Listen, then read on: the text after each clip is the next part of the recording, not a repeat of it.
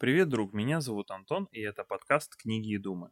В нем я буду делиться с вами своими мыслями, соображениями после прочтения либо прослушивания какой-то книги. Выпуск номер пять, и сегодня поговорим о психопатологии обыденной жизни Зигмунда Фрейда. Э, книгу читал в несколько подходов, выписал для вас пять историй, которые мне очень понравились. Это его зарисовки, какие-то ситуации, события, с которыми он сталкивался. Э, в основном это его пациенты, но зачастую встречались и случайные люди, э, которых Фрейд э, разбирал и анализировал. Самое удивительное, что этот человек проводил анализ себя настолько глубоко. И когда читаешь книжку, ты замечаешь, что простое какое-то неосознанное действие порезать палец – Фрейд разбирал, э, почему и зачем ты это сделал. То есть э, он э, своим близким, когда они потыкались там или порезали палец, он не жалел их, не говорил там, ой, слушай, ну, сочувствую тебе.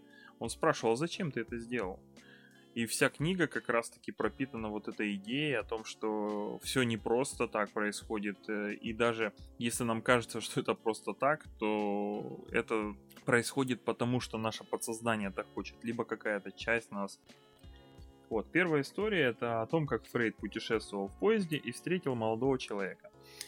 С этим молодым человеком у них завязалась беседа, они общались на разные темы, и этот человек э, рассказал ему стих на латыни, Фрейд его знал, и, к сожалению, молодой человек забыл одно слово иностранное, и Фрейд ему об этом как раз говорит. А, вот забыл слово, напомнил, они посмеялись на эту тему.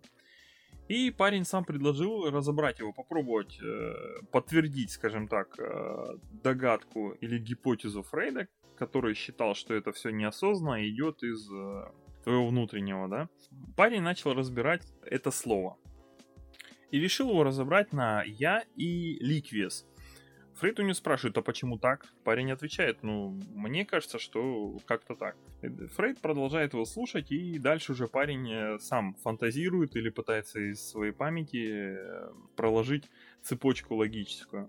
Получается ликвия жидкость, дальше идет религи, реликвия, э, после реликвии идут цветы, один святой, второй святой вспоминает какую-то церквушку, где он был в Неаполе, еще что-то.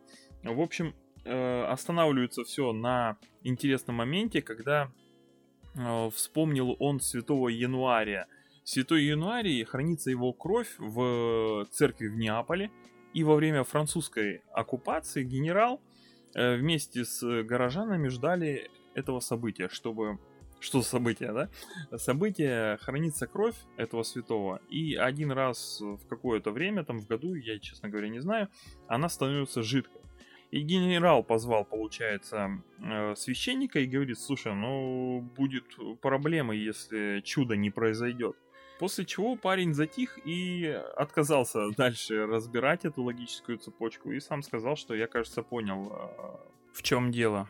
И Фрейд ему говорит, я давно уже понял, э, в чем дело, и объясняет ему, что всех святых, которых он назвал, они связаны с церковным календарем ликвия жидкость, э, януарий это э, когда из одного состояния кровь переходит в другое, Неаполь. Э, несложно догадаться, что это что-то связанное с кровью и чем-то таким, да? Вот. На что Фрейд ему говорит, что, скорее всего, у тебя там что-то что-то такое произошло.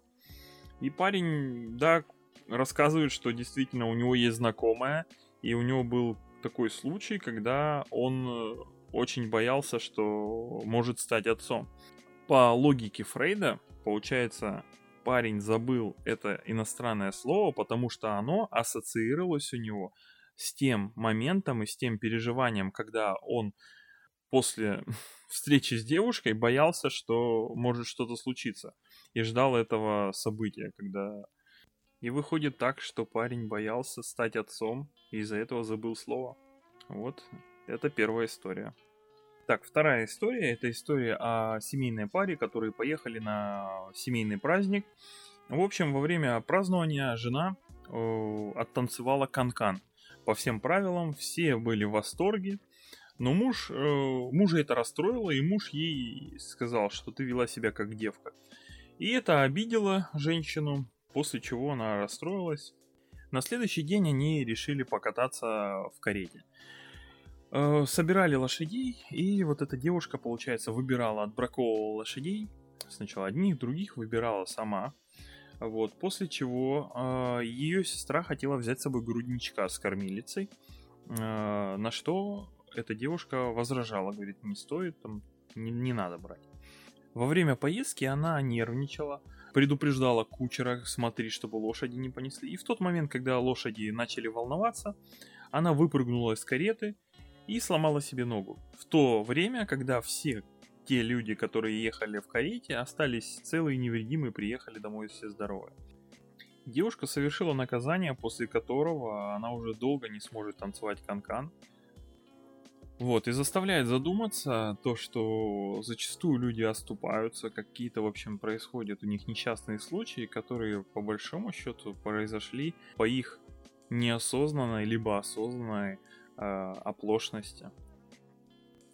Третья история – это история о приговоре суда, и с точки зрения Фрейда это психологически несправедливое решение – вот. И мне будет интересно, если кто-то в комментариях напишет, как он считает, почему это несправедливое решение. Это история, когда Санчо Пансо правил островом, и э, девушка подала иск о том, что ее обесчестил мужчина. Был суд, и получается Санчо Пансо попросил э, мужчину отдать ему э, кошелек его. Он отдает этот кошелек женщине, отпускает ее и по пришествию какого-то времени отпускает мужчину с теми словами, «Э, если ты заберешь кошелек, ну типа можешь идти и можешь забрать кошелек, если хочешь. Вот. Он уходит, через какое-то время возвращаются они вдвоем, женщина и мужчина. И женщина радостно показывает, что кошелек мужчина не забрал. После чего Санчо говорит, слушай, ну если бы ты защищала свою честь так же, как э, ты защищала этот кошелек, то ни этот мужчина, ни целая толпа мужчин ничего бы тебе не сделали. Вот. Жду комментариев.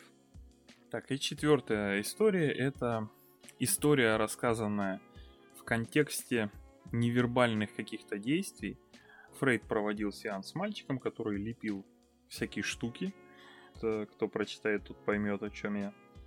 И чтобы э, намекнуть или указать мальчику на его действия, Фрейд рассказывает ему историю про Тарквиния Гордого, царя, который отправил своего сына во вражеский город, и в тот момент, когда сын проник туда, подкупил стражников, он отправляет гонца, чтобы гонец э, узнал, э, чего хотел от него отец. Встретив гонца, э, король зовет за собой его, заходит в сад, где растет дерево с фруктами, и начинает сбивать самые крупные плоды. Э, ни слова не сказав гонцу, отправляет его обратно. Гонец приезжает к сыну, рассказывает то, что он увидел. Сын, подумав, принимает решение э, о том, что нужно убить самых видных граждан этого города. Это яркий пример того, как э, люди зачастую свои внутренние переживания или проблемы проявляют вовне. Если присмотреться, у некоторых нога трусится, там, не знаю, кто-то ногти кусает. И пятое это о том, что люди, которые верят в суеверия, хотя суеверия никак не подтверждены, что они работают, э, все-таки имеют небольшое преимущество перед э, скептиками, которые не верят в суеверия.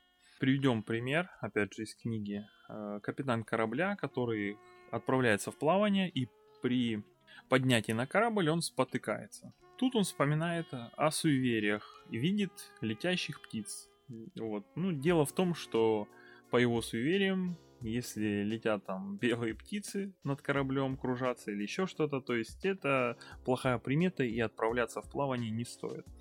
Вот. И этот э, капитан, если откажется от плавания, он будет э, ближе к истине, чем тот человек, который этого не заметит и проигнорирует потому что, ну, суеверие это бред. А, но, опять же, веря в суеверие, можно обращать на такие моменты, которые психика показывает нам. И споткнувшись подсознательно, капитан не хочет этого плавания. Лично я после прочтения этой книги теперь э, каждый раз, когда я забываю что-то, э, начинаю себя спрашивать, а зачем я забыл это? Либо оговорился, споткнулся, забыл ключи, уходя из дома. То есть и это заставляет задуматься, зачем я это делаю, зачем я так поступил. Ну все, всем спасибо, кто слушал. Надеюсь, получилось уже получше, смог донести мысль. Э, в книге было очень много полезного. Обязательно, если есть возможность, э, читайте. Вот, всем пока, счастливо.